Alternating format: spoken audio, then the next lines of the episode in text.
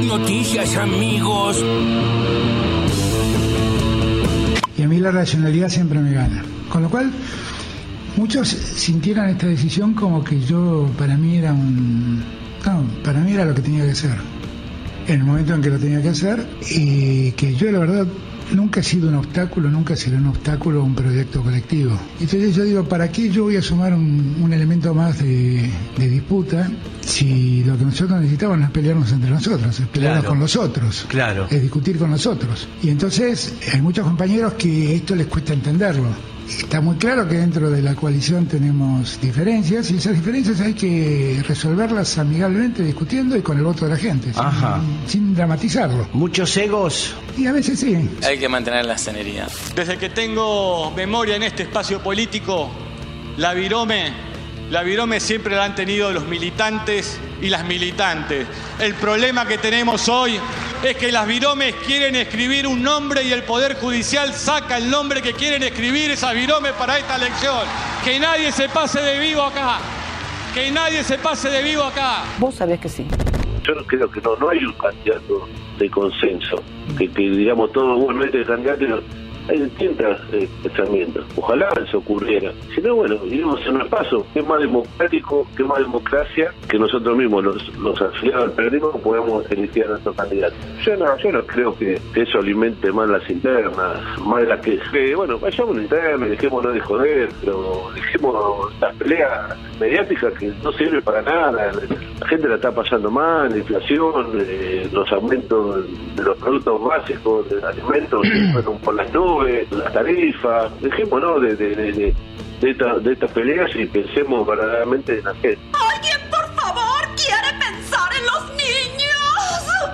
que tres economistas de, de Cambiemos eh, le pidieron, a, le sugirieron al Fondo Monetario, a funcionarios del Fondo Monetario, que mm, no adelante ni genere los desembolsos correspondientes al programa en vigor y que después, en todo caso, ne- negociasen con ellos en, en la oportunidad de, de que ellos estuviesen a cargo. Me parece que esto es esencialmente triste y antipatriótico. Eso es un pelotudo y un cipallo vos. Dolarizar. ¿Qué pensás de eso vos? Que si vos me invitás a comer fideo con tuco y yo llego. Quiero ver cuánto.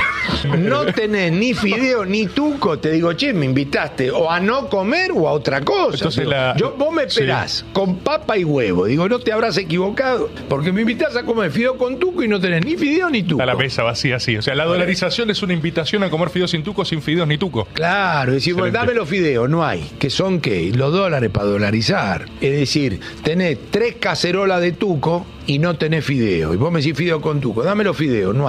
Dame tuco, que son los pasivos del Banco Central, y me trae cuatro cacerolas de tuco. Entonces yo digo, no tiene que machear el fideo con el tuco. Te están tomando de boludo. ¿Sabes quién es el máximo acreedor del Estado Nacional? El Banco Central. Tiene deuda por 75 mil millones de dólares. o sea que necesitamos más plata todavía. Hoy los O bonos. sea que tiene que cobrar esas deudas el Banco Central. Claro. ¿Y a quién se las cobra? Bueno, se las tendría que cobrar el gobierno, digamos.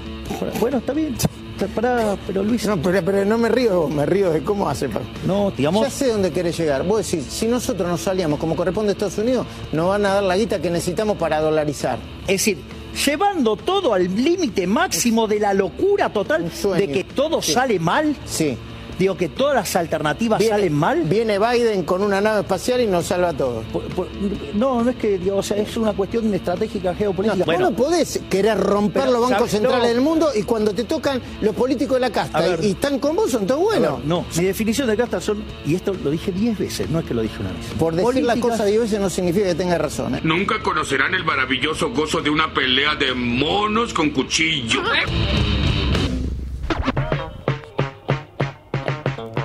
Bueno, cuántas cosas han dicho en esas eh, horas, en este fin de semana, en estos días.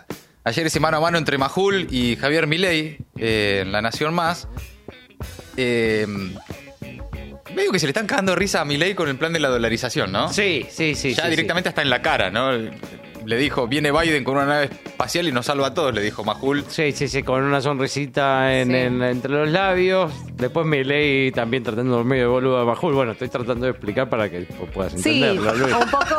em, Estuvo bien igual ahí. un poco, claro, un poco, eh, digamos, eh, hoy lo, lo- lo rasparon, graficaba, rasparon. lo graficaba Navarro a la mañana, decía, Sí. sí, se ve que a Milei le dijeron, a, a Majul Majul. le dijeron, ah, eh, matalo. Claro. El, el tema es que no, No tiene, con no tiene con qué, no Sí, tiene sí. background ahí, digamos, eh, económico. El que lo cruzó también fue Carlos Melconian, el ex presidente del Banco Nación durante el gobierno de Macri, Sí. bueno, histórico menemista. eh, sobre el tema de dolarización, que es como que te inviten a comer fideos con tuco y que no haya fideos. Sí.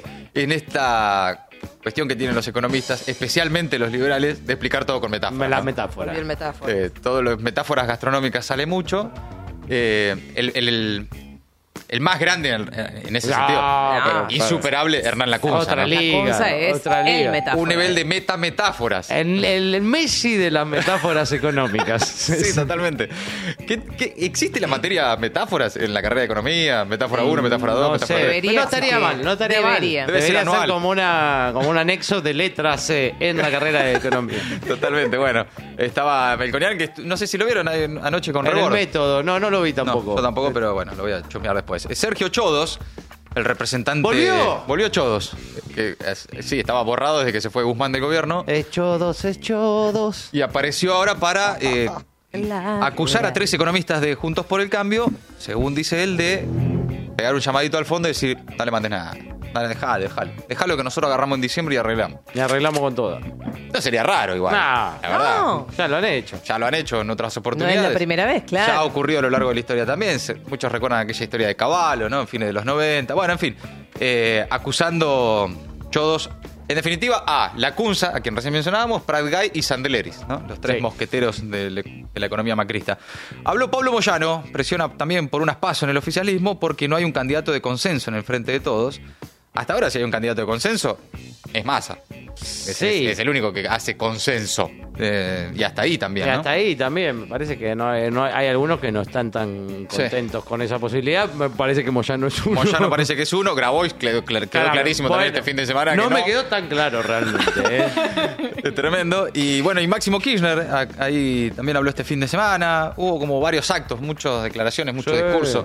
A la misma bueno. hora estaba Tolosa Paz citando a Evita en Ensenada. Camino a la victoria. Hoy habló Alberto. Fernández, Camino a la Victoria. Se llama. Sí. Por ella misma y llama por Victoria. la victoria también. Esta, la verdad, hay que decirlo, está bien. Si te llamas Victoria, es un buen, Es un buen nombre, para chicos. un Camino a la eslogan. victoria, está muy bien. Claro. Te soluciona todo el tema Pero se- fiches fácilmente. Pero, pero se supone que también es un espacio que es más amplio que ella misma. Sí, también, es- ¿no? parece- Eso es medio raro. Parece muy autorreferencial. Sí, un poco sí. Pero Todo- sí. El color rosa, ella vestida de rosa, era como todo. Yo, me, yo eh, si me llamo Victoria, eh, pongo un camino a la victoria, hay que decirlo. Sí. Eh, lo que pasa es que nuestros nombres no, no funcionan en ese sentido. Eh, el Frente para la Victoria, ¿te acordás que se llamaba Frente Sí, para la Frente Victoria? para la Victoria, ¿Te acordás claro. de eso? Bueno. En fin, escuchábamos también a Alberto Fernández, que dijo que está muy tranquilo con la decisión que tomó. Habló esta mañana ahí con Mex Urtiz Berea, lo visitó en la casa a Mex. Sí. Es cierto que la imagen de fondo de la cocina eh, da un presidente en retirada total ya, ¿no? Es como directamente hablando desde... desde Bueno, una desde mañana tomando mate en una cocina con el, Sí. ve el jardín atrás, el No, patio. A mí me gustó mucho, además la casa de Mex es hermosa y estaban ahí charlando también con, con Matías. Pero viste la imagen de, de un, de un presidente con la cocina de fondo ya medio. eso me gusta. Eh, a mí también, Alberto, me pareció simpático, pero es como la imagen final del presidente en retirada también, Sí, ¿no? sí, un poco. sí, Eh, y Mex que la rompió, la rompió Mex, y le metió una charla, una charla con, con el presidente, lo visitó nada menos que en su casa. Mex que no sale de la casa ni para hablar con el presidente, ¿no? no, no, no, Es no. increíble, la No, gente no. se tiene Podemos claro confirmar que eso. trasladar- Para hablar con el presidente sale de la casa. Sí, sí, sí, sí, que- capo, es un genio. Es un fenómeno. Sí, sí, ¿Quién sí. pudiera? dice Gracias. que la- para fin de año lo tiene Biden. La Sí, sensación, de todas formas, la sensación es eh, Sí. la de, por lo menos, eh, es una interpretación mía, de desdramatizar toda esta situación que da, la- da por lo menos la impresión que es lo que está intentando hacer eh, Alberto. ¿no? Alberto está en retirada, está haciendo un análisis de su gobierno, ya está. Eh, Sí. Hoy fue toda una charla. Y un poco ya lo viene haciendo en sus discursos y demás. Es una, ya está en modo balance, ¿no? Sí, De- sí. De lo que fue y de lo que un no poco fue. más relajado por ahí Y también. un poco de eso puede haber. Bueno, todo eso entre las voces del día. Ahora actualizamos las noticias en el maldito diario de hoy.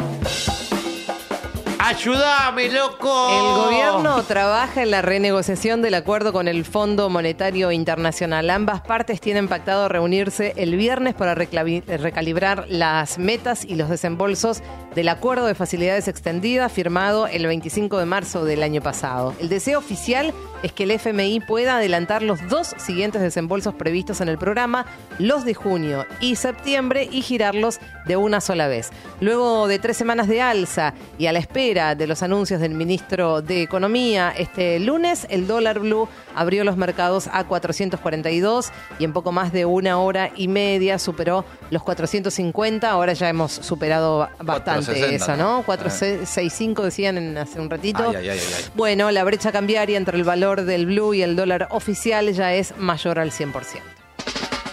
Mi amigo Mex. Alberto Fernández habló tras su renunciamiento en lo que fueron sus primeras declaraciones públicas, después de anunciar que no será candidato en la interna del Frente de Todos para dirimir a los próximos representantes del oficialismo. Sostuvo este lunes que si la vicepresidenta, Cristina Fernández, quiere ser candidata a presidenta, puede serlo. Y agregó que Sergio también, si tiene la vocación de presentarse, puede hacerlo. No creo que estuvieran esperando el permiso de todas formas, pero está bien. Insistió en que es necesario democratizar al peronismo y para eso impulsa la realización de las internas en las pasos del Frente de Todos y reiteró que su intención es concentrarse en gobernar. El pelado te ficha. Denunciaron penalmente a la reta por usar datos biométricos sin justificación racional. Se trata de posibles irregularidades en el uso de datos biométricos por parte del gobierno de la ciudad provistos por el RENAPER en eh, suscripto con el Ministerio de Justicia y Seguridad de la Ciudad de Buenos Aires en 2019, conducido en aquel momento por Marcelo de Alessandro, quien renunció, recordamos, al cargo por la filtración de chats de otra causa, la del lago escondido. La denuncia la realizó la Procuraduría de Investigaciones Administrativas. La persecución goza de buena salud. Mañana se reactiva la causa vialidad. ¿Se acuerdan? Bueno, el jueves habla Cristina, pero mañana la defensa de ella apelará el fallo que la condena a seis años de prisión e inhabilitación perpetua para ejercer cargos públicos. También apelarán los fiscales Diego Luciani y Sergio Mola, que intentarán que se le adicione, otra vez insisten con eso, el delito de asociación ilícita.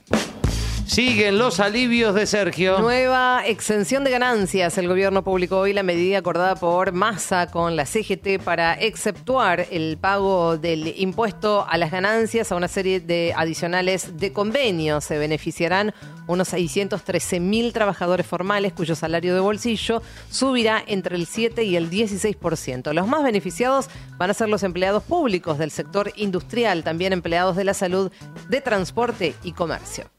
Quinquenal, como le gustaba al general. Edesur, el gobierno anunció un plan de obras por 7 mil millones de pesos en cinco años. El famoso plan quinquenal, que ya presentaron Massa y Ferraresi, abarca casi 300 obras en los 12 municipios bonaerenses alcanzados por la concesión y beneficiaría a unos 2 millones y medio de personas. Más guita para más guerra. El gasto militar en Europa se disparó en 2022 a su nivel máximo desde la Guerra Fría. Así lo señala el último informe del Instituto Internacional de Estudios para la Paz de Estocolmo, que describe además un panorama general a nivel mundial de incremento del presupuesto militar. La guerra de Ucrania y las graves tensiones entre Estados Unidos y China contribuyeron al récord de 2,24 billones billones de dólares en gastos de defensa en 2022, lo que representa el 2,2% del Producto Interior Bruto Mundial. Maldita suerte. Tres horas haciendo cosas raras para gente normal.